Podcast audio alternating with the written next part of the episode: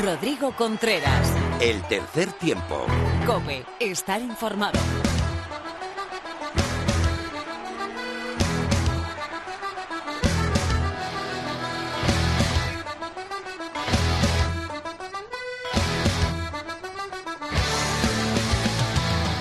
Hoy es un día que quedará grabado en la mente de cualquier aficionado al rugby español. Hoy es un día que estará escrito en, las, en los libros de historia del rugby español.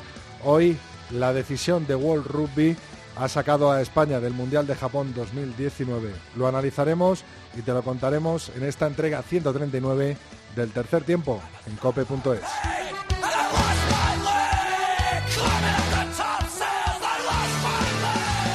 Con nosotros estará el seleccionador nacional Santiago Santos. También hablaremos con la preparadora física de la selección española de rugby, nuestra compañera, nuestra colaboradora habitual, Mar Álvarez. Y tendremos una tertulia muy especial.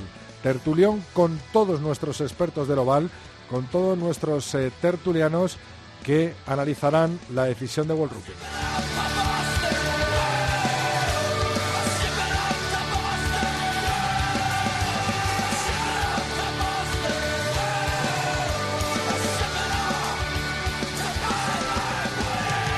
Hoy dirigiendo la nave de la técnica tenemos a José Hernández y aquí a mi derecha Laura Rubio Valladolid. Muy buenas, Laura. Hola, ¿qué tal? Pues bueno, aquí tragando, ¿no? Tragando esta decisión de World Rugby dura para todo el rugby español y en la que se han hecho referencia muchos de nuestros seguidores en nuestras redes sociales que nos recuerdan, ¿no, Laura? Sí, en Twitter estamos en arroba 3 tiempo cope, nuestro Facebook es facebook.com barra tercer tiempo cope y nuestro correo es el tercer tiempo arroba cope.es. José, empezamos cuando quieras.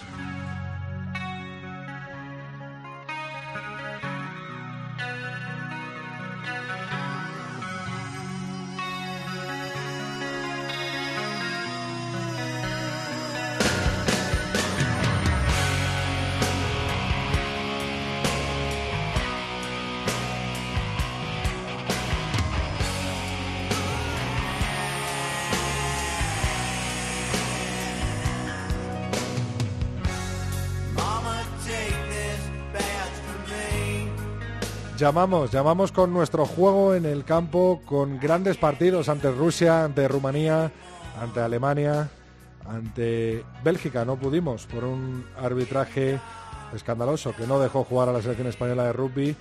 Y llamamos a las puertas del Mundial 2019 de Japón, pero no nos abrieron la puerta. World Rugby ha decidido eliminar por alineación individual a España, a Bélgica y a Rumanía.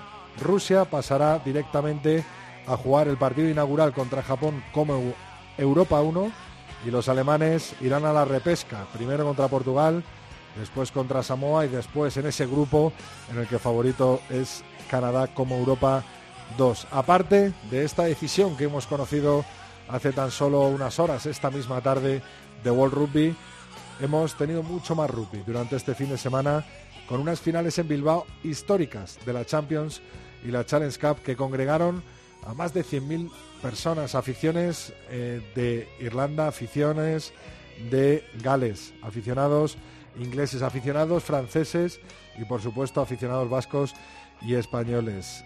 En las dos finales salieron tremendas, una con buen juego, la otra mucho más peñazo, mucho más tostón, pero fue un fin de semana redondo en el que no hubo ningún incidente en el que la policía reflejó ese bienestar, esa eh, esos valores a los que muchos se referían del rugby se vieron en Bilbao. ¿Cómo fueron los resultados de tanto la Challenge como la Champions Cup, Laura?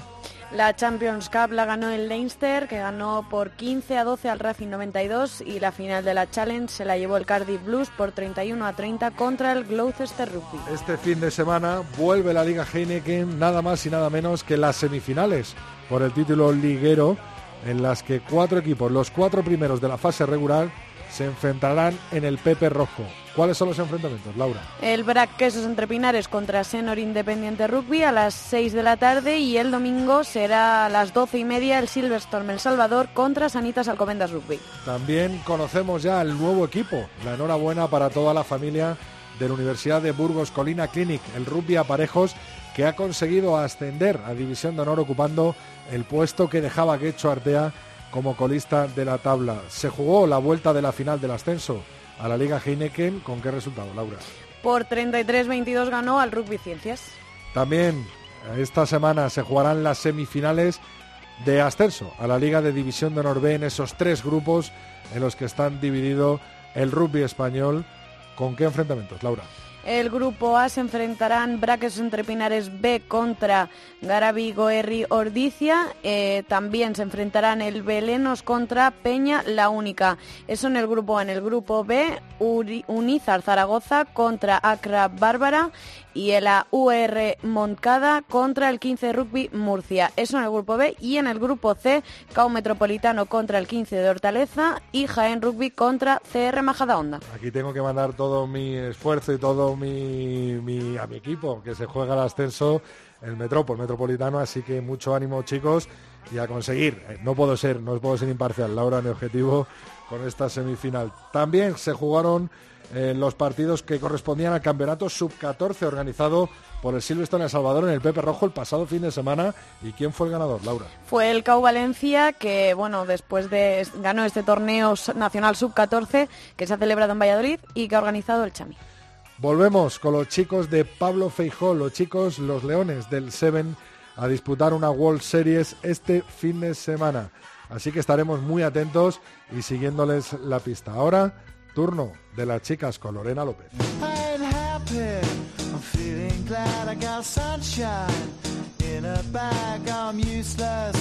But not for long. The future is coming on. I ain't happy, I'm feeling glad I got sunshine.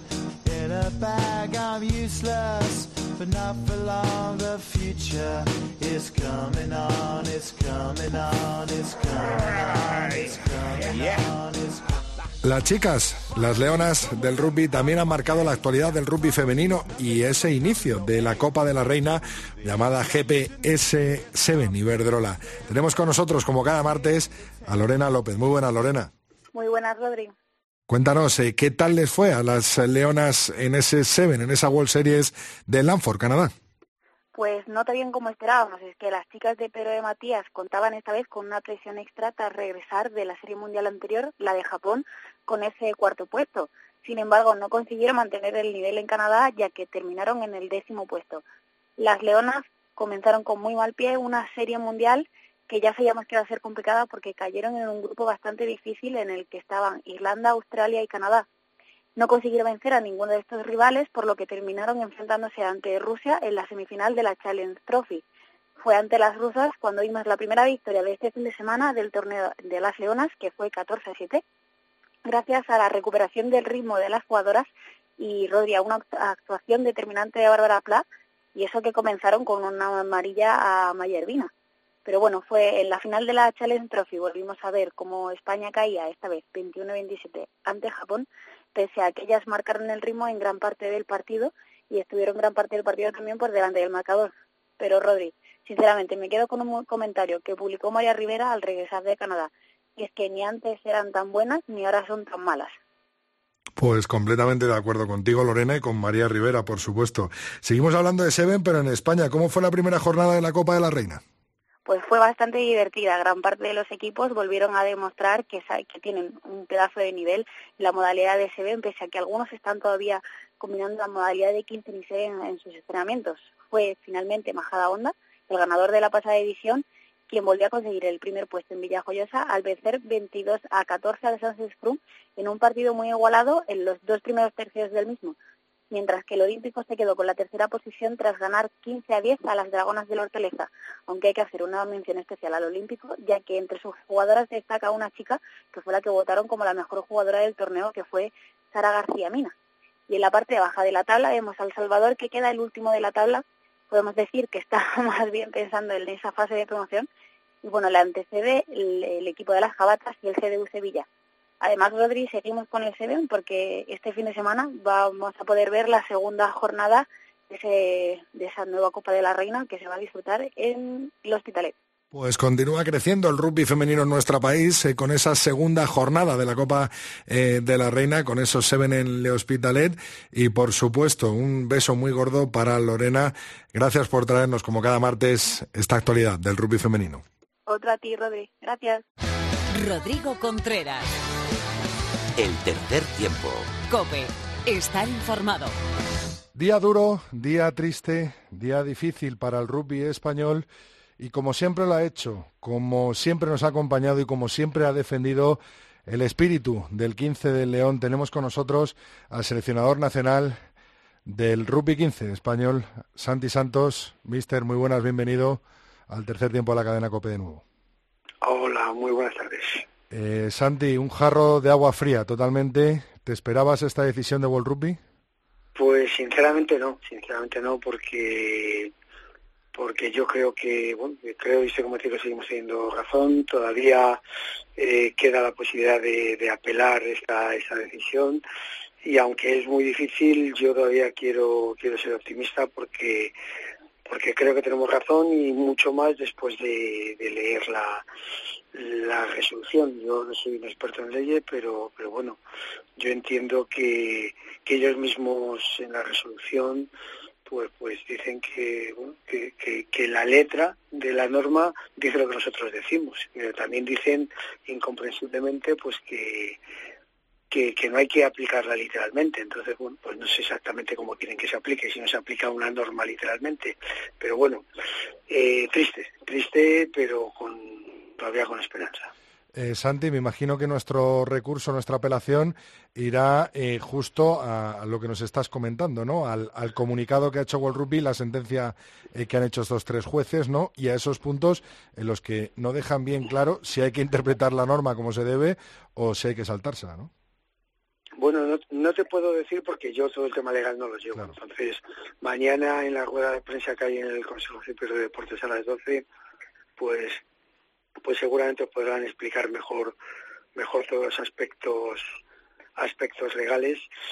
Pero, pero bueno, sí, desde mi, mi poco conocimiento jurídico, yo sí que me sorprende, bueno, pues que digan que, que no se debe interpretar una norma literalmente. Bueno, a lo mejor hay que interpretarla de otra manera, pero entonces ya se interpreta eh, de una manera subjetiva. No sé, me cuesta, eh, ya digo que no entiendo. También hay que ponerse dentro del derecho sajón, que es distinto que el derecho, que el derecho romano, el derecho latino. Eh, y, no puedo opinar, pero vamos, ellos mismos reconocen que, que, bueno, si se aplicase literalmente lo que lo que dice la norma, pues que tendríamos razón pero bueno, eh, ya digo que, que no, ahí no, no, no quiero entrar porque no, no tengo el conocimiento. Mañana os dirán, os comunicarán más sobre, sobre esto, pero sí que, bueno, pues la sensación hay de tristeza.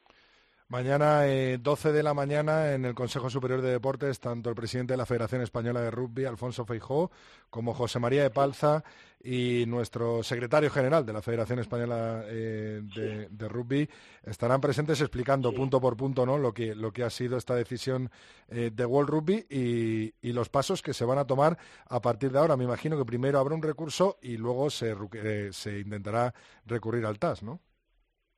Pues pues no, sé si decir. Sinceramente, sí que sé que el siguiente paso es el, el recurso, la propia sentencia, una sentencia de 20 páginas que está en internet para quien no quiera leer, que sea en inglés y que es verdad que para los que no dominan el inglés puede ser un poquito más complicada.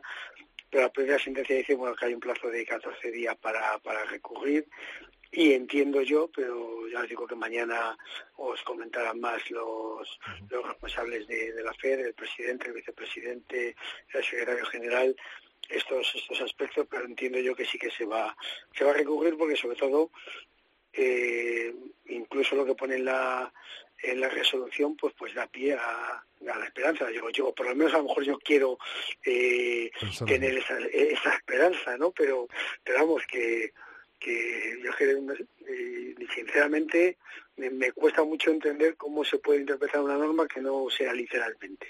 Eh, Santi, ¿tú te esperabas esta decisión o, creías que, que, iban a considerar que tanto eh, Fabián Fuster como Matthew Belli eran totalmente elegibles? Yo esperaba que nos que, nos iba a favorecer la decisión, iba esperaba que, que, que, bueno que Rugby reconocer pues lo que nosotros argumentábamos que eran elegibles. O sea, estaba convencido de que nos iban a dar la razón. Eh, has, ha sido así. ¿Has podido hablar con alguno de los jugadores? Me imagino que destrozados, ¿no? Eh, no he hablado, toda la comunicación ha sido por, por WhatsApp, pero sí, bueno, está pues la gente pues pues hundida porque porque la ilusión puesta en, estos últimos años ha sido muy grande, ha sido mucho esfuerzo, mucho sacrificio y, la gente está está tocada, sí, está está está tocada y dolida, ¿no? Porque porque no lo entienden y porque siguen pensando también que, que la razón está de nuestra parte. Eh, Santi, ¿alguno de los jugadores o incluso a, alguno de vosotros en el cuerpo técnico esta decisión y esta salida o esta, bueno, no salida, sino esta salida forzosa, ¿no? De, del mundial que nos hemos merecido, ¿no? En el campo, exceptuando ese partido totalmente adulterado contra los belgas por, por el árbitro, eh, ¿puede llevar alguno a dejar al rugby en un segundo plano? Eh, yo creo que es eh, muy precipitado para hablar de, estas cosas. Vamos a esperar, vamos a esperar a ver qué, qué pasa con, con todo esto. Sí, sí que es verdad que pues que hay mucha gente ahora mismo triste, dolida y afectada, pero bueno, también hay que primero hay que esperar a que se confirme, que yo digo que yo quiero seguir pensando que se va a hacer justicia. Yo creo en la justicia, creo que nuestros argumentos siguen siendo justos, incluso después de, leer, de leer lo que lo que pone la, la resolución. Eh, y creo que hay margen para defenderlo legalmente, pero ya digo que como desconozco el tema legal, eh, a lo mejor me equivoco, ¿no? Y, luego veremos qué pasa. Si, si finalmente, si finalmente eh, se confirma la resolución y, quedamos excluidos de, del mundial, pues pues sí que será el momento de, de pararse, de evaluar y de y de pensar en el futuro. Sí que hay algunos jugadores que que seguro que, que, bueno pues que ya a lo mejor ese ciclo con la selección puede que, se termine no por edad y por otras cosas. Con los clubs pues supongo que seguirán jugando. No creo no creo que nadie deje de, de jugar este año. A lo mejor jugar un año más dos años más pero bueno tampoco tampoco te sé decir no y respecto al cuerpo técnico y todos los implicados pues también un poco lo mismo no o sea que que nuestro único con el rugby está ahí, vamos a seguir con el rugby y ya veremos eh, el futuro que trae, pero bueno, que, que es pronto para, para hablar de estas cosas.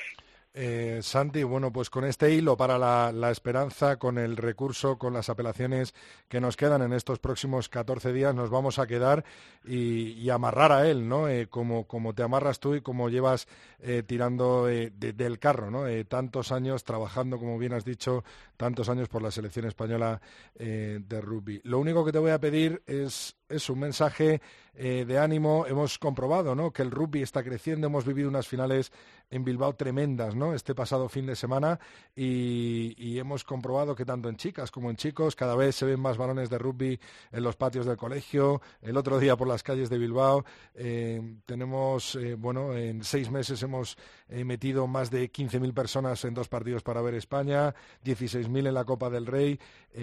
una esperanza para el futuro y que esto, pase lo que pase, no acaba aquí. Santi. Bueno, yo soy muy optimista respecto al futuro del rugby español, muy, muy, muy optimista. Eh, sí que es verdad que, que el ir al mundial, pues, pues podía acelerar muchas cosas, ¿no? Acelerar muchos procesos y, aumentar nuestra visibilidad, traer más recursos. Y si finalmente no vamos, eso se puede frenar un poco. Pero, pero yo estoy convencido que, el, que la extensión del rugby en España es imparable es imparable. Eh, más allá de, de, lo que llegue a hacer o no llegue a hacer la selección, el rugby está cada vez más fuerte, cada vez hay más gente jugando. Comentabas antes que cada vez hay más gente. Mirada, hace un ratito venía a casa de por la calle y en, y en la plaza de aquí de Alcalá de Henares, de mi, mi ciudad, pues había un niño con un balón de rugby jugando. Es la primera vez en mi vida que lo veo. ¿no? A lo mejor es algo eh, premonitorio, ¿no? O sea, yo cada vez, eh, como dices tú, cada vez veo el más fuerte a todos los niveles y sobre todo a nivel base, a nivel de, de, clubs, a nivel de, colegios eh, y, eso nos hace ser muy optimistas porque, porque bueno, al final lo importante es que, que haya fuerza por debajo. Sí que es verdad que a veces eh, los éxitos de, la selección pues ayudan a acelerar ese proceso. Pero el crecimiento del rugby es un fenómeno imparable y yo, vamos, estoy convencido que, que de aquí a 10 años el rugby va a estar muy, muy, muy, muy, muy arriba en España. Pues muchísimas gracias, como siempre, Santiago Santos, seleccionador nacional. Un lujo poder tenerte aquí en un día tan duro para el rugby español como este. Mucha fuerza desde el tercer tiempo y seguimos empujando todos en la misma melé. Gracias. Venga, muchas gracias.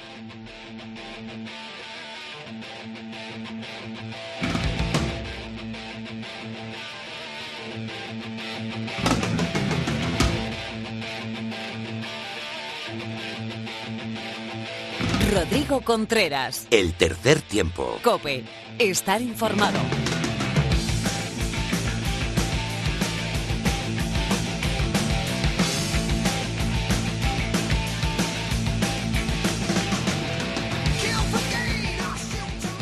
El tema del día, por supuesto, la decisión de World Rugby de apartar a España, Bélgica y Rumanía de la lucha por el Mundial debido a las alineaciones indebidas de cada equipo, será el tema principal de nuestra tertulia hoy con un gabinete de crisis, con todos nuestros tertulianos y expertos del Oval, aquí en el tercer tiempo para ofrecerte la mejor visión y la más variada, por supuesto, de esta decisión de World Rugby. Tenemos ya con nosotros a Pepe Ibáñez, director de la revista desde la línea de 22. Muy buenas, Pepe.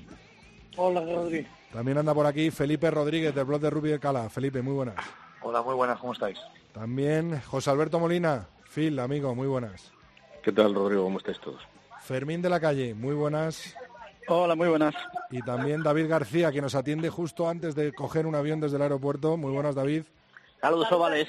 Eh, estamos a puntito de localizar también a Teto.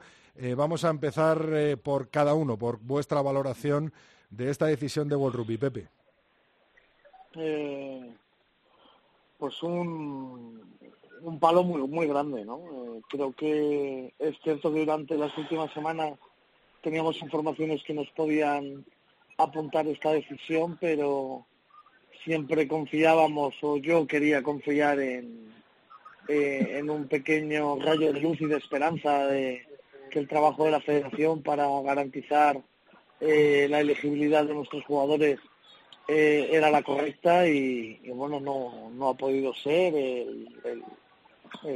La comisión de jueces de World Rugby con un dictamen que es a decir mejor muy anglosajón cuidando mucho su su parcela y no dejando pie a, interpretaciones, eh, pues nos deja fuera de una Copa del Mundo, ¿no? Eh, creo que es un misil a la línea de flotación del rugby español y tenemos que, sentarnos eh, a pensar y ver cómo vamos a reconstruir esto, ¿no? mañana saldrán los, los representantes de la federación y nos dirán qué, qué es lo que van a decidir, ¿no? Si, si vamos para adelante con recursos o, o sea que estamos la sanción y, y tenemos que ponernos a armar un nuevo plan. Todo indica, eh, como nos ha dicho eh, el seleccionador nacional Santi Santos, a que se va a hacer ese recurso por parte de la Federación Española de Rugby y el seleccionador nacional ha dejado un hilo de, esperanza ¿no? en, que este recurso pueda prosperar y pueda cambiar la decisión. ¿Crees en este hilo de esperanza, Fermín? Bueno, yo lo veo complicado.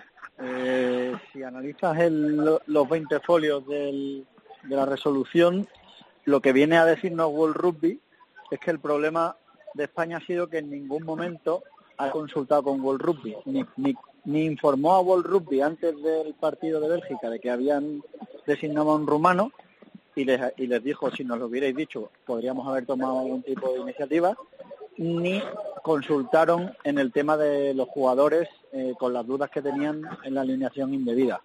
Eh, ellos vienen a decir, de hecho lo pone específicamente, en el caso de que de las dudas que tenían y nos hubierais consultado, podríamos haber dicho cuál era la manera correcta de proceder y os habríamos dicho si tanto Belí como Fuster eran jugadores eh, capturados o no. Entonces, yo veo complicado que por su lado ellos deshagan el camino que han hecho hoy. David, antes de que te metas en el, en el avión, ¿ves, eh, crees que ha sido bueno el trabajo de la Federación Española de Rugby en la defensa de tanto Fuster como, como Belí en, este, en esta denuncia de alineaciones indebidas? Pues hombre, no puedo decir exactamente porque no sé en qué ha consistido, ¿no? Eh, el resultado no ha sido el deseado, con lo cual ahí sí que podría analizar que la defensa no ha sido buena, pero como siempre, podemos eh, lo de siempre, lamernos las heridas, a seguir empujando, a seguir eh, trabajando por el rugby, etcétera, etcétera, etcétera, y siempre lo mismo. Eh, veremos ahora qué es lo que pasa a raíz de, de, esta sanción, que, que, por mucho que apelemos, me parece a mí que, que es fija y, no habrá ningún tipo de cambio en absoluto, sobre todo después de anunciarlo, lógicamente, eh, quiénes van y quiénes no van. O sea, ahora no se podría volver a hacer otra vez el calendario, no se podría volver a tal. Entonces, lo que, lo que realmente hacer es cambiar, o sea, ya olvidarnos ya del tema, no vamos a ir. Eh, nuestros chicos van a estar, con la apelación yo creo que sí que bajará, bajará eh, esas sanciones.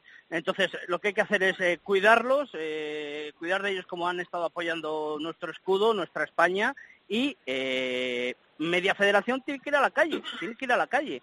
Y la persona que se encarga de, de saber si un jugador es seleccionable o no es seleccionable, tiene que dar la cara y decir, pues mira, me he equivocado y me voy pero no va a pasar, si ya pasó el año pasado con, el, con, con apelación de competición, ya ha pasado, si es que al final siempre estamos rodeados de amateurs y estamos rodeados pues de, de auténticos incompetentes.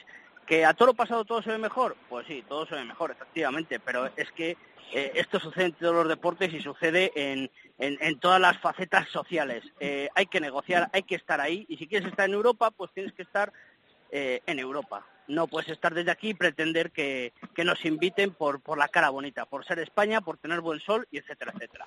Felipe, ¿tú crees en el hilo de esperanza que ha dejado abierto el seleccionador nacional con ese recurso, incluso recurrir al TAS? ¿Y crees que se ha hecho buena defensa de, los jugadores españoles por parte de la federación? Punto número uno, no creo que la apelación nos vaya a dar ninguna razón. Hay 14 días para, para apelar. Por cierto, Rumanía ya ha anunciado que lo va a hacer. España aún no, me imagino que mañana no lo, no lo aclararán en el Consejo Superior de Deportes. Eh, creo que la apelación no va a ir a ningún lado. Y luego ya si vamos al TAS, pues nos estamos metiendo en que, en que por ejemplo, si, si cabe ese recurso dentro del, Tribunal de Arbitraje Superior, eh, los partidos que hay puestos de la Alemania y Portugal, que ya está puesto para el 9 de junio, y el ganador de, ese, de esa eliminatoria para el 30 de junio y 14 de julio con Samoa, nos iríamos prácticamente a 3-4 meses más o menos cosa que dudo que se pueda producir. Eh, la defensa que ha hecho España, si ha sido buena o no, pues yo creo que la World Rugby, no sé si lo ha dejado claro o no, pero desde luego tenemos una cosa que es meridianamente, clara, que era indefendible.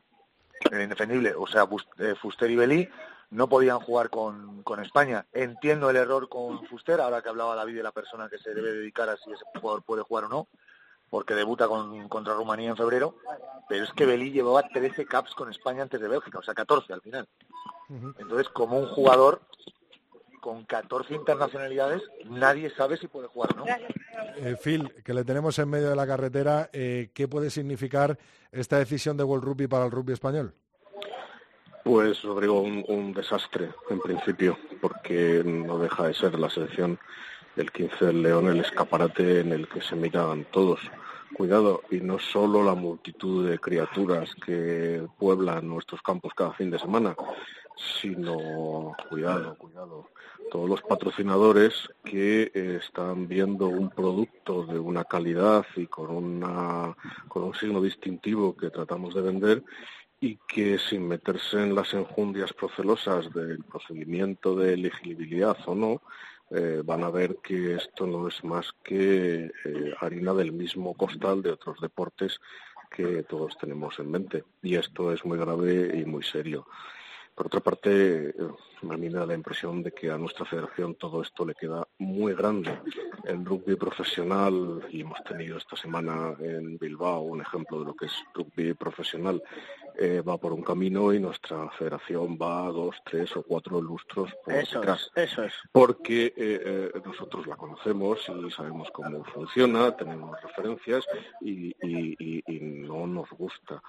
no podemos competir en un mundo tan duro como es el de porciones de eh, audiencias y publicidad, donde hay mercados emergentes como el de Rusia o Alemania, que además hemos sabido desde hace un par de temporadas que tenían predilección, tanto por los planes que presentan como por lo que suponen en, relación a la cuota de mercado sobre el mercado español, sin duda alguna. Yo no quiero decir que haya manos negras, pero qué casualidad que Rusia pasa de uno y Alemania eh, va a la, a la repesca. Como, como todos sabemos. Me parece un desastre. La defensa que haya podido hacer nuestra federación del caso entre la comisión de expertos pues eh, en una resolución muy británica, como se apuntaba por parte de Pepe al principio, se nos dice que somos extraordinarios, que somos muy buenos, que nos hemos dejado la piel y que tenemos gran intuición jurídica, pero que no tenemos ni idea en el fondo de lo que pasa.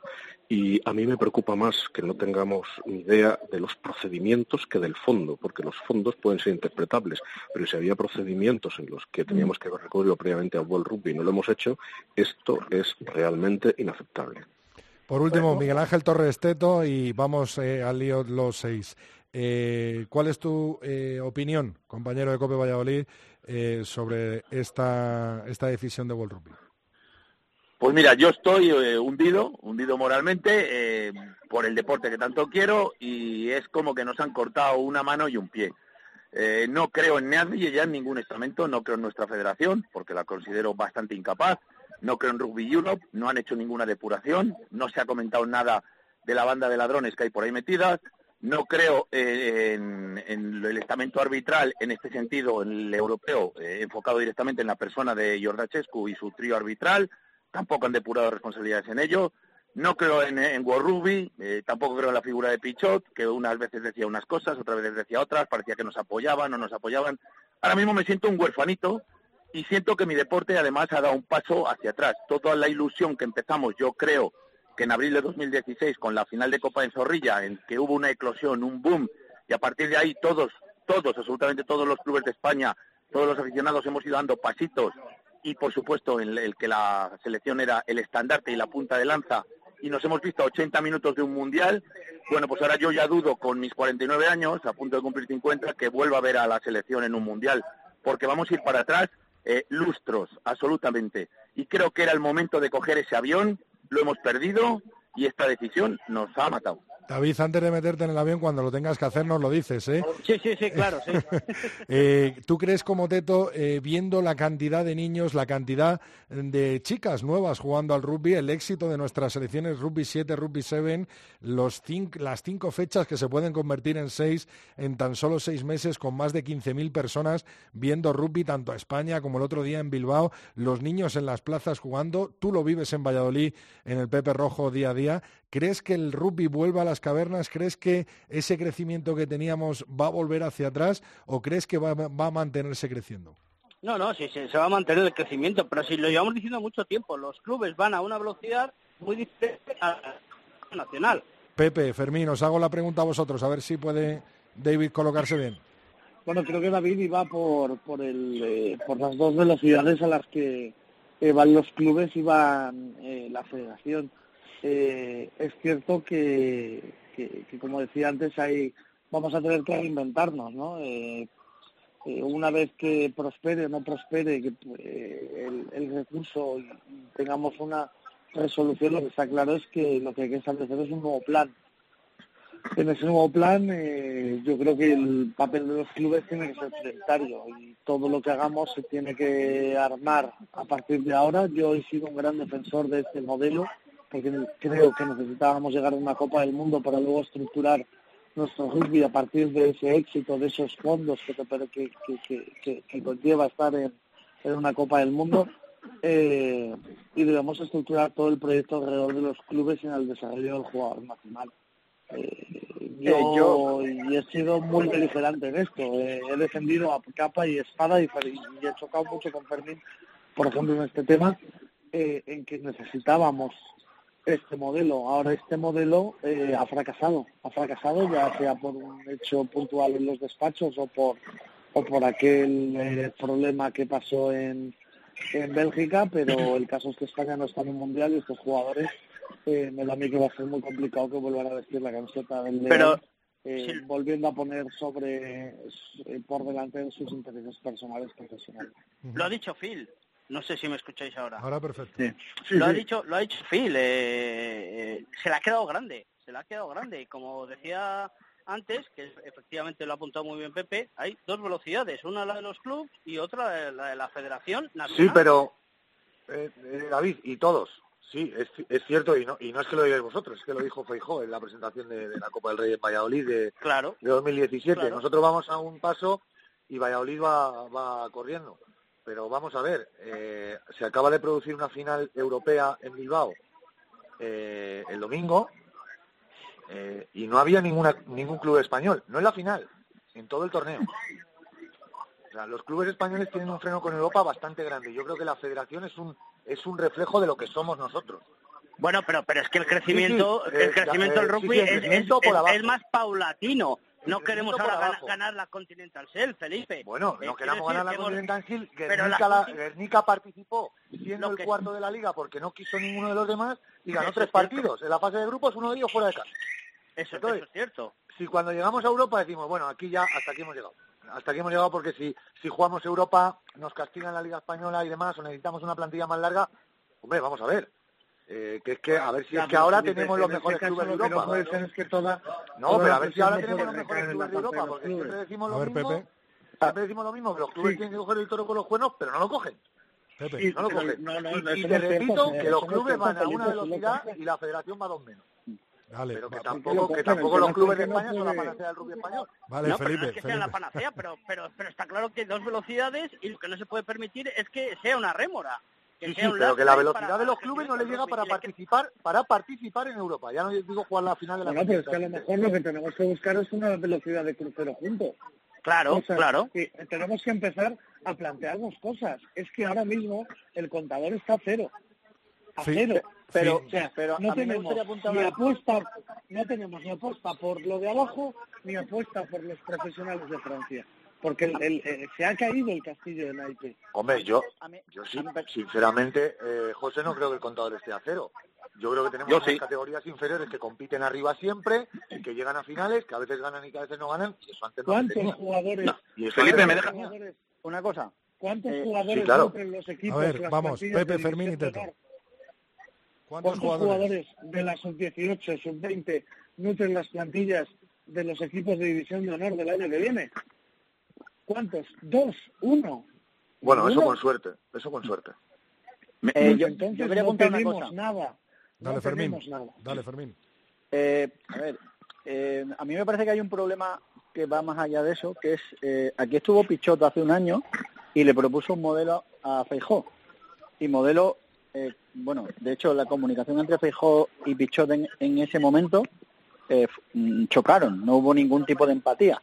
De hecho, Pichot se, se fue de aquí y Pichot no proponía una profesionalización ni una barbaridad exagerada. Proponía que se hiciera una red de estructura eh, para eh, los que son- lo, lo que llaman en Argentina el planar son estructuras a nivel regional para captación de talento y empezar a trabajar por abajo. Él decía, os parecéis mucho a Argentina hace muchos unos años porque tenéis muchos chavales jugando abajo y, y podéis dar ese salto a través del rugby amateur. Nosotros desestimamos eso eh, en ese momento y eh, se enfrió la relación entre Feijó y Pichot. Eh, no creo que eso haya pa- significado o, o nos haya pasado factura, no lo creo, sinceramente. Eh, lo que creo es que los señores, mañana va a haber una rueda de prensa en la que va a haber tres personas sentadas en la mesa. Ninguno de los tres ha firmado ni ha hecho la gestión de ninguna de las nacionalizaciones de los jugadores franceses. Los dos que no van a sentarse, que son Rafa Sempere, que es el que firmaba, y More, que es el que hacía los papeles, se van a quedar en Ferraz, como llevan 20 años Pues esos son los que se tienen que ir a la calle. Esos No, no, no, no, Porque esos no. son las que han fastidiado No, que España David, no vaya da- al Mundial. David, se tienen que ir todos. No ellos. No, yo, yo no entiendo Ellos- que no. Por, ellos por- no. como responsable, si quiere dimitir, pues me parece bien, pero yo no lo atribuyo directamente a él, que al presidente de la federación sea culpable de que España no vaya al Mundial, pero sí a los que eh, le han dicho a Santi Santos que podía contar con X jugadores. Pero y, a los él- que, él- y a los que escucha. han intentado defender la posición de España frente a World Rugby. sea, Esos sí que él- son los que se tienen que ir a su casa. Él, él ha mantenido la estructura que hay dentro y, y aquí hay un par de puntos mm, en los que salta la liebre. Uno de ellos es cuando se designa al rumano Epalza, llama a Robén por teléfono y le dice, "Ah, no me jodas, Patrick, que nos conocemos desde hace mucho tiempo, cámbiame al rumano. E- Este pasa olímpicamente de España y nos pita el rumano. ¿Por qué? Porque no mandamos ningún email Claro, ni a no queda constancia de nada. Ni a rugby. Pues eso demuestra un amateurismo radical, porque Palza es un Claro. señor, es, Palza es un señor que tiene una trayectoria y que se supone que conoce perfectamente cómo funciona aquello. Si se queda en una simple llamada porque se cree que porque son amiguetes y toman alguna cerveza juntos, eso va a hacer algún efecto cuando resulta que Rumanía tiene unos intereses mucho muy, muy grandes en la clasificación para la Copa del Mundo, pues apaga y vámonos. Y alguien ha citado antes al maquiavélico More. Por favor, More es un señor que incluso está poniendo en peligro las arcas de la Federación Española de Rugby por situación personal en cuanto a determinadas administraciones públicas. A ver si alguien investiga eso, los que os dedicáis al periodismo, y lo contáis y lo decís clarito y alto. Ya, pero es que si lo decimos vamos en contra de la federación, no apoyamos, no arrimamos el hombro. Entonces así nunca nunca terminamos. David, eso- pero, eso pero pasa. David, pero eso da igual. Eso ya, lo- eso yo con eso ya cuento. O sea, me- yo no espero que me dé la mano nadie. Ya sé que cuando llegue mañana la rueda de prensa, el malo voy a ser yo por hacer preguntas incómodas, pero me da igual. O sea, el problema es que tenemos una federación que ha perdido en los despachos lo que hemos ganado en los campos. Y es así de triste. O sea, íbamos a entrar en un mundial y no entramos porque han permitido que un señor rumano nos estafara un partido en Bélgica que nunca tenía que haber pitado y encima nos han mandado dos puñeteros emails que habrían solucionado todo. Sí, o por lo menos habían dejado constancia. Y luego es que, además, aparte de eso de no, no, no protege lo que tiene, porque luego tenemos ahí la figura de Miguel Danés, le han dejado ir, entre otros, ¿eh? entre otros buenos. no Pero yo personalizo a Miguel Danés porque sé la situación, le dejan ir y ahí está. Eh, Todo el rugby español cuenta con él, menos la federación. Qué casualidad, ¿no? Teto, nos decías que el contador estaba a cero, ¿no? Sí, yo ahí coincido plenamente con, en- hablando del tema deportivo, coincido plenamente con Pepe, porque dice que por arriba eh, estamos rotos y por abajo también. Por abajo, sí, hay muchos chavales en muchas categorías inferiores, pero nosotros necesitamos algo ya para jugar aquí dentro de un año, dos años, para intentar volver a competir el Campeonato de Europa, intentar buscar el Mundial. Los franceses, los que llamamos los franceses, los españoles de segunda y tercera generación, no van a venir y por arriba estamos hundidos y por abajo estoy convencido que con gente de división de honor nacionales puros de división de honor, no solo no vamos a ir nunca a un mundial, sino que ni siquiera vamos a ser capaces de mantener la permanencia en el Seis Naciones B. Y además, no tenemos que haber... un- Espera, espera un momento, espera un momento. Como ejemplo, final de la Copa del Rey. Los que se supone son los dos mejores equipos de España de rugby. ¿Sabéis cuántos españoles había? Dos por parte del Quesos, en la alineación titular, dos por parte de Silvestre de Salvador. Y tienen muchos nacionales, pero no son los, los punteros. No, no, no son los que marcan la diferencia. Fe- eh, Felipe, ¿estás de acuerdo con Teto? Bueno, estoy de acuerdo en, en parte. Sí que es cierto que lo que dice José, que a los clubes españoles cuesta mucho meter a, los jugadores eh, de las categorías inferiores del sub-18 en, en, sus, en sus primeras plantillas. Y es que el, el cambio no es fácil, sobre todo desde, desde que nos cargamos la categoría sub-20. Pero también os, os lo meto por otro lado. El equipo sub-20 que jugó la final del Junior World Trophy, hay muchísimos jugadores, o bien en División de Honor, o en División de Honor B, en equipos punteros, o bien jugando en Francia o Inglaterra. Felipe, el Eh, compromiso. Yo, eh, yo conozco muy bien estas categorías. El compromiso por parte de los chavales de su 20, su 18, en el momento de dar el paso hacia la hacia la semiprofesionalización, hacia jugar división de honor, jugar con los grandes, no es como el que tiene otro tipo de gente. Bueno, es verdad no sé si que es no. me estás oyendo lo que estoy diciendo. Ah, bueno, pues mira, entonces me que alegro coincidir contigo. que es complicado Claro. que esos jugadores entren porque el cambio es muy grande al equipo de división de honor. Pero Y ahí entran- que y los ahí top, entran los que son los que jugaron en Claro. el sub-20 contra Samoa, los top están jugando en equipos de división de honor, división honor B algunos y otros en Francia y en Inglaterra. Esos jugadores top que deberían integrar la selección están jugando a alto nivel o al más alto nivel posible. Phil. Entonces, Bueno, pues si que vamos a es que defenestrar lo de abajo y vamos a decir que empezamos venir. de cero y que no vale nada de lo que tenemos, pues yo creo que hay un trabajo por abajo que se puede que se puede aprovechar. Que Pues va a Pero ser es que muy complicado que no incluso podemos perder la categoría. A ver, uno, Seguro. Es que no habrá que volver a intentar eh, tener jugadores asimilados o jugadores, no me gusta la palabra asimilados, o jugadores que defiendan españoles, también. Pero bueno, no digáis que empezamos de cero, porque hay una base, empezando por ese equipo que final Que del no- Junior no tenemos Trophy, que estructura, por cierto no entrenaba a Santi Santos. a ver, Pepe y Phil. Mira, eh, el, sal- el salto de todos esos jugadores que son extraordinarios y que compiten muy bien en sus categorías, para que se asienten en división de honor y para que lleguen a un estatus de semiprofesionalismo, que al final es la- lo que podemos aspirar, necesitan un soporte económico. Ni más Ay. ni menos. ¿Y quién va a dar el soporte económico? ¿Dónde vamos a buscar los patrocinadores que ahora mismo van a tener una imagen pésima de nuestro rugby? Vosotros pensad en Generali, cuando ha firmado con la selección española que pongan su marca en, en la camiseta. ¿Para qué? Para un recorrido de unos años y ahora se encuentra con esto. Y traducirlo, vosotros que os movéis en el ámbito de los clubes, que todos lo hemos hecho. Cuando vamos a vender un producto a un individuo que lo que quiere es retornos visuales o, digamos, de ese componente moral que nosotros aportamos, ¿cómo lo vamos a vender ahora? Esa es la cuestión. Pepe.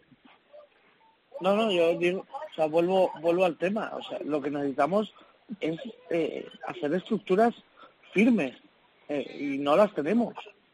Necesitamos eh, estructurar todo desde la federación, desde la base, desde los clubes, desde las competiciones, para volver a armar el, el sarao. Y, y si no lo hacemos, volveremos a, a tener un crecimiento eh, puntual, pero volveremos a caer. Y si no, y si no cimentamos de una vez esto, será una un traspiés tras otro. Sea, te- bueno, te digo yo, tengo que dejar, que esto ya va, va a despegar. Tengo Bueno, que dejar saludos a los dile que pilotas tú, David. besos. Venga, Besos, David. y voy a, voy a subir, no como el rugby español. Venga. David. Os doy, os doy otra clave. Yo creo que tendría que haber una normativa para que en la liga se protegiera al jugador español. No puede ser que haya clubes en los que jueguen 15 extranjeros, que sí, que son seleccionables, asimilables de un año o de otro. Se tiene que proteger al jugador español. Eso lo había hace unos años y saltó por los aires. Y así no vamos a conseguir nada. ¿Por qué? Porque yo ya estoy viendo que hay equipos que se están planteando jugar con todos extranjeros, asimilables o no, para no tener que ceder jugadores a la selección, porque eso también molesta mucho. Y fíjate que es el equipo de todos, el de la selección, y hay momentos en que los equipos se sienten dolidos porque me llevan uno, me llevan otro, no puedo competir al máximo nivel, y así estamos tirando piedras contra nuestros propios intereses. Pues me vaya a perdonar, pero entonces Pichot tenía razón con lo que le dijo Feijó. Porque si tú montas una estructura en la que eh, lo que trabajas es con los talentos jóvenes españoles y le vas metiendo más capacidad para jugar arriba y participan del producto de la liga, que por cierto, también podemos sentarnos a hablar de cuándo la asociación de clubes o la famosa ACR da el paso y, y, y nace o se refunda otra vez, porque lo el rugby español lo necesita tanto como una federación que funcione. Eh, si se Sí, sí, por eso te digo.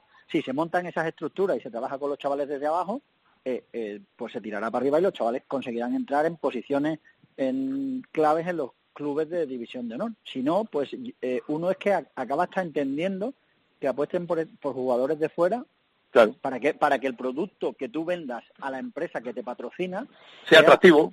Claro, porque si no, no, no, no lo compran. Bueno, Eso por, es, Fermín. por último, por último, chicos, Teto y, y- y bueno y todos, eh, quería despedir esta tertulia con lo que ha sido para vosotros esta sentencia, que lo definierais en pocas palabras y para poder, bueno, pues sacar el titular de esta sentencia. Eh, empezamos por Pepe, mismamente. Yo estoy hundido. O sea, de verdad que, que es que no, no, no sé no sé qué más decir. Eh, para mí ha sido un directo al mentón que me ha dejado totalmente cao. Espero reaccionar un poco mejor en los próximos días, pero ahora mismo estoy en la lona. Felipe. Lo primero hay que esperar a ver qué pasa con la apelación, eso es lo primero, y lo segundo, si pasa lo que tiene que pasar, que será que sigamos igual, es- el rugby español necesita un cambio de imagen, sobre todo desde la cúpula de, de la federación. Yo creo que si la directiva ha fallado se ti- tiene que dar un paso al lado, pero hay que aprovechar lo, lo que de verdad vale el rugby español, que sobre todo son los jugadores, cuanto más de abajo mejor. Teto. Un auténtico mazazo. Espero equivocarme, me encantaría reconocer que me he equivocado, pero puede suponer un retraso de otros 5 o 10 años en nuestro rugby cuando ya íbamos retrasados respecto al resto. Fermín. Pues yo creo que nos hemos dejado el Mundial en Flandes y el problema es que seguimos anclados en Flandes, pero en en Flandes de 1500, en nuestro rugby. Me da la sensación de que la- es verdad que hay, hay que depurar responsabilidades en la federación, pero perdonar que no sea optimista, es que tampoco veo yo que haya una oposición ni una serie de clubes ni una asamblea en la que participe gente que le pueda dar otro aire al asunto. Por último, Phil. Por la puntilla. Pues desgraciadamente el rey estaba desnudo y desde World Rugby o el Comité Británico de Expertos desde su sillón de orejas agitando el Bourbon eh, en la copa nos han hecho ver cómo iba el rey. Pues muchísimas gracias a todos. Volveremos a hablar largo y tendido eh, de esta decisión del recurso español, que me consta que, mañana en esa rueda de prensa en el Consejo Superior de Deportes eh, nos lo van a comunicar desde la Federación Española de Rugby y el martes que viene hablamos, tenemos semifinales eh, de la Liga Heineken y sigue el rugby, continúa el rugby, por supuesto que en la sintonía de la cadena COPE. Gracias a todos, Phil, quédate para ver qué nos dices en el Sinbin. Perfectamente. Un abrazo a todos. Un abrazo. Un abrazo.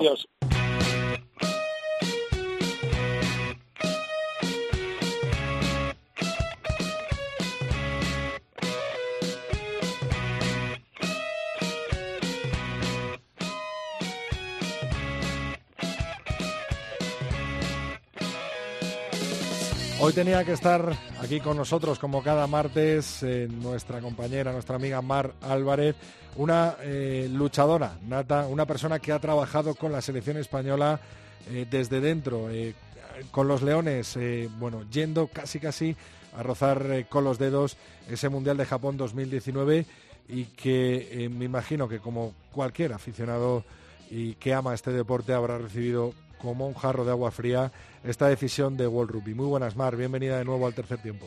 Hola, Rodrigo, ¿qué tal? Pues eh, lo primero quiero darte mucho, mucho ánimo y preguntarte cómo estás.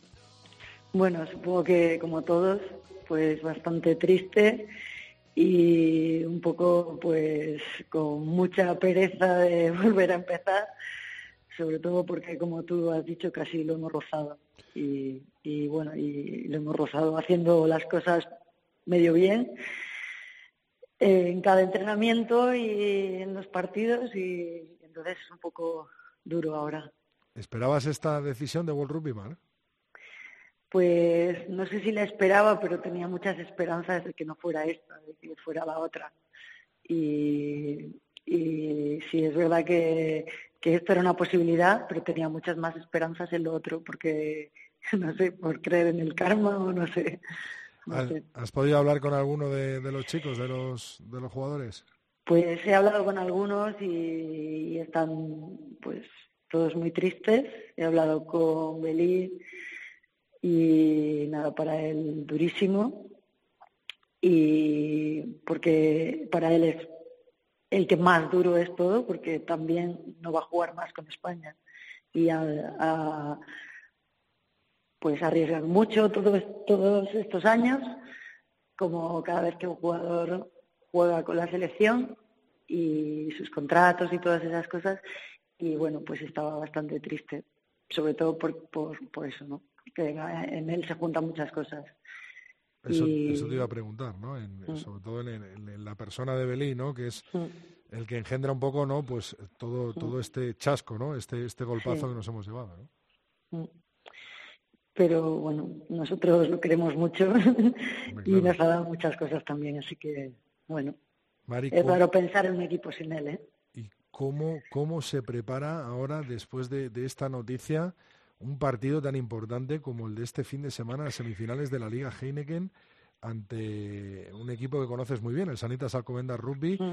y, con muchos jugadores, como por ejemplo el ejemplo de Nava, de Brad, de, de Matthew, de, Juan Anaya, eh, tú misma, eh, me imagino que no estaréis para nada, ¿no? Para, eh, no tendréis ni ganas de ir bueno, a entrenar, ¿no? pues a mí me ayuda a pensar que el juego en sí, lo que es el balón, un equipo, otro equipo está por encima de, de todo lo que son las organizaciones.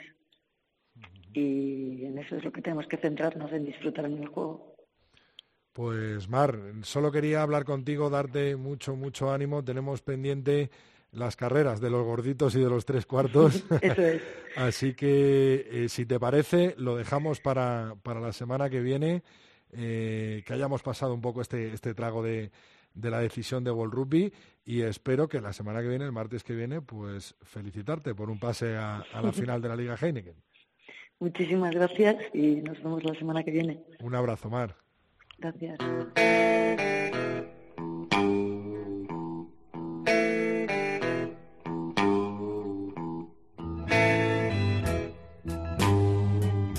Rodrigo Contreras. El tercer tiempo. Cope. Estar informado.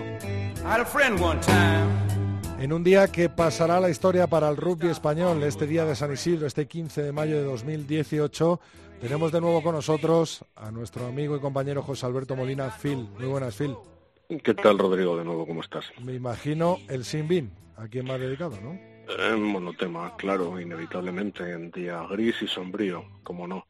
Por tanto, Sin apresurado e indignado con World Rugby y Pichot, el de las malas noticias, con la Comisión Independiente, con el árbitro de Maras y con la rancia Fira y sus infiltraciones rumanas, con la FER y sus herrumbrosos asesores áulicos, con los que han presidido durante estos dos meses la ceremonia de la confusión, hoy dentro, mañana fuera, merced a presuntos y certeros contactos en el cuartel general del enemigo y en general con el universo mundo. Ponedle nombre que ya sabréis todos de quién es y de qué hablo. Qué mal todo, Rodrigo, qué desastre.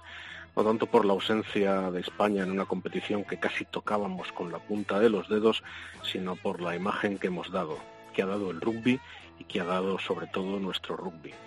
Mira, Rodrigo, me importa un ardite ahora mismo la hipotética apelación o resolución del Tribunal de Arbitraje Deportivo al que podría recurrir la Federación Española.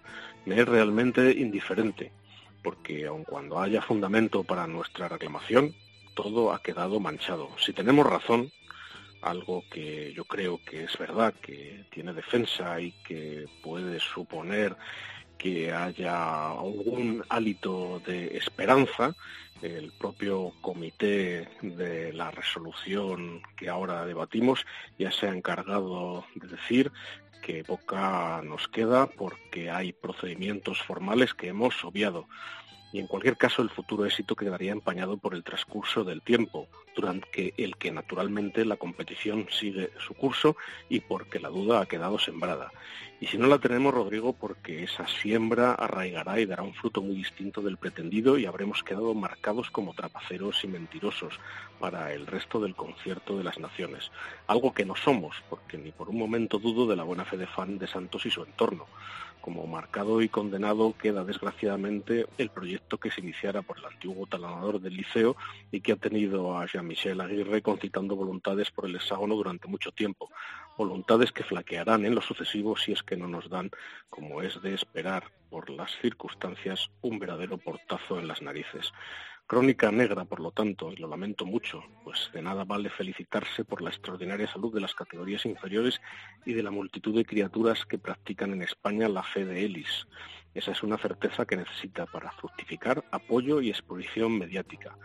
Esos niños de los que hemos hablado estos días pasando un balón en plaza pública de Bilbao, seguro que son en buena parte producto de unos meses de anuncios y de campaña publicitaria e informativa y eso la selección española ya no va a tenerlo. No hay que engañarse, los patrocinadores quieren retornos y la imagen que de los leones compraban es muy distinta de la que negro sobre blanco estamos dando.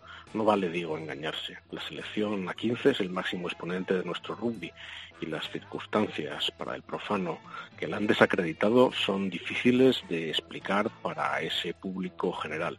Nosotros sabemos o creemos saber, pero el que se ha acercado estos últimos meses a nosotros no va a recordar eh, cómo han sucedido las cosas, sino que recordará simplemente que nos descalificaron y volverá a lo suyo, a esos otros deportes que llenan páginas de prensa generalística, generalista y que reflejarán mañana el oprobio de nuestra descalificación. Es posible, Rodrigo, que el sacrificio sirva para que Walt Ruby aclare el asunto colateral que nos ha dejado fuera, la famosa elegibilidad de los jugadores, porque hay que recordar que lo sustantivo fue la actuación del árbitro rumano y la incapacidad de los nuestros para solventar ese partido.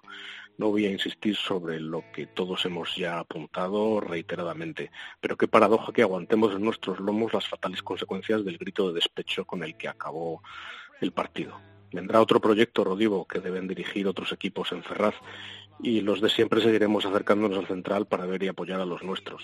Yo lo vengo haciendo desde 1982 y no voy a dejar de hacerlo. He visto pasar a muchas elecciones por ese campo y el Seis Naciones B del año que viene promete sangre, esfuerzo, sudor y lágrimas. En las dificultades nos forjamos, pero habrá que esperar mucho para que nadie nos vuelva a considerar en el concierto oval de las naciones. Hoy, Rodrigo, es un día de crujir de dientes, día de ira, dies ire.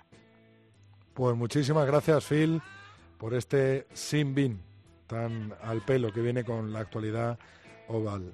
Un saludo y volvemos a hablar el martes que viene. Un abrazo, Rodrigo.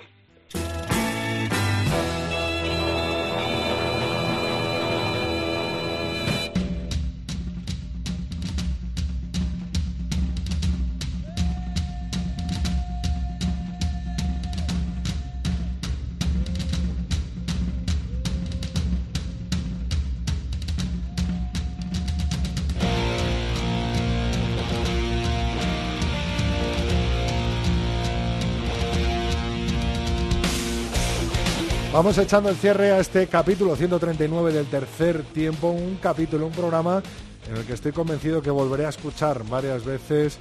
Espero que después de varios años o después de varios días con una resolución a favor, con ese recurso que va a presentar la Federación Española de Rugby o con una incursión en el Mundial 2023 eh, de Francia. Laura, ¿cuáles son nuestras redes sociales? Nuestro Twitter es arroba 3 tiempo cope, nuestro Facebook es facebook.com barra tercer tiempo cope y nuestro correo el tercer tiempo arroba cope.es. Hicimos una encuesta ayer mismo, nos solíamos que la, que la decisión de World Rugby estaba al caer, era hoy o mañana, al final eh, cayó hoy. Muchos participantes, casi 400, ¿no? Y estuvo muy dividida esa encuesta en Twitter en el que preguntábamos o ofrecíamos diferentes opciones, ¿no? La de que pasara España y fueran eliminadas eh, Bélgica y Rumanía, la de que fueran eliminadas las tres como así ha sido, que esa salió en segundo lugar, ¿no? Eh, por los votantes, o que se repitiera el partido o que no pasara nada y que España fuera a la repesca. Finalmente fue la segunda opción, que fue la segunda más votada por todos vosotros también, la que se ha hecho y la que no esperábamos ninguno, pero al final se ha hecho realidad con esa decisión eh, de World Rugby. ¿Cuáles han sido los mensajes de nuestros oyentes, Laura? Pues todos en la misma dirección. Por ejemplo, Francisco José Pérez dice, acaban de echar una palada enorme al crecimiento que el rugby español había experimentado en los últimos años. Volvemos a las catacumbas. Nos ha contestado a este tuit también Alberto Chicote y a lo que hacía referencia Francisco José. Dice, de eso nada, ahora apoyar más al rugby español, clubes, selecciones y a todo el rugby. A Francia 2023 tenemos que ir sí o sí. Esta melea hay que empujarla todos juntos. Eh, más respuestas. La nueva Liga Fantasy dice, lamentable, mis respetos a todos los jugadores que lo han dado todo, mucho ánimo a los sancionados. Esta opción que tanto escamaba a muchos estaba sobre la mesa, no estaba tan clara la elegibilidad de los nuestros y se ha hecho un trabajo chapucero desde la FE Rugby. Bueno, opiniones de todo tipo. Luis del Valle dice, apelación y después al TAS. Lo que han hecho a España no se lo hacen a una de las Home Nations. Juan Martínez dice sencillamente menudo palo. Lucio Molina dice ganábamos. Viva World Rugby, Rugby Europe y la madre que los parió. Nos salió el tiro por la culata. Contubernio judeo masónico. Panco me dice cobardía total. ¿Quién quiere creer ahora en el rugby de élite? Se pregunta. Y bueno, Manuel F. Lara dice, bueno, decisión durísima y adiós al Mundial de Japón. Retroceso brutal al crecimiento del rugby en España. No sé todos los detalles, pero hay que aclarar las nacionalizaciones ya. Un saludo a todos los jugadores y staff que lo estarán pasando fatal. Pues si finalmente ese recurso, ese hilo de esperanza que nos dejaba Santi Santos, el seleccionador nacional, eh, abierto en su entrevista en este programa, no llega a su fin, no llega a dar a España ese pase para el Mundial, habrá que resurgir como el ave fénix y habrá que volver a poner a la selección española de rugby absoluta a las puertas de un mundial como hemos estado rozándolo durante todo este año 2018. Hasta aquí llegó esta entrega del tercer tiempo, este capítulo 139. El martes que viene, mucho más rugby, mucho más balón ovalado en cope.es. Rodrigo Contreras. El tercer tiempo. Cope. Estar informado.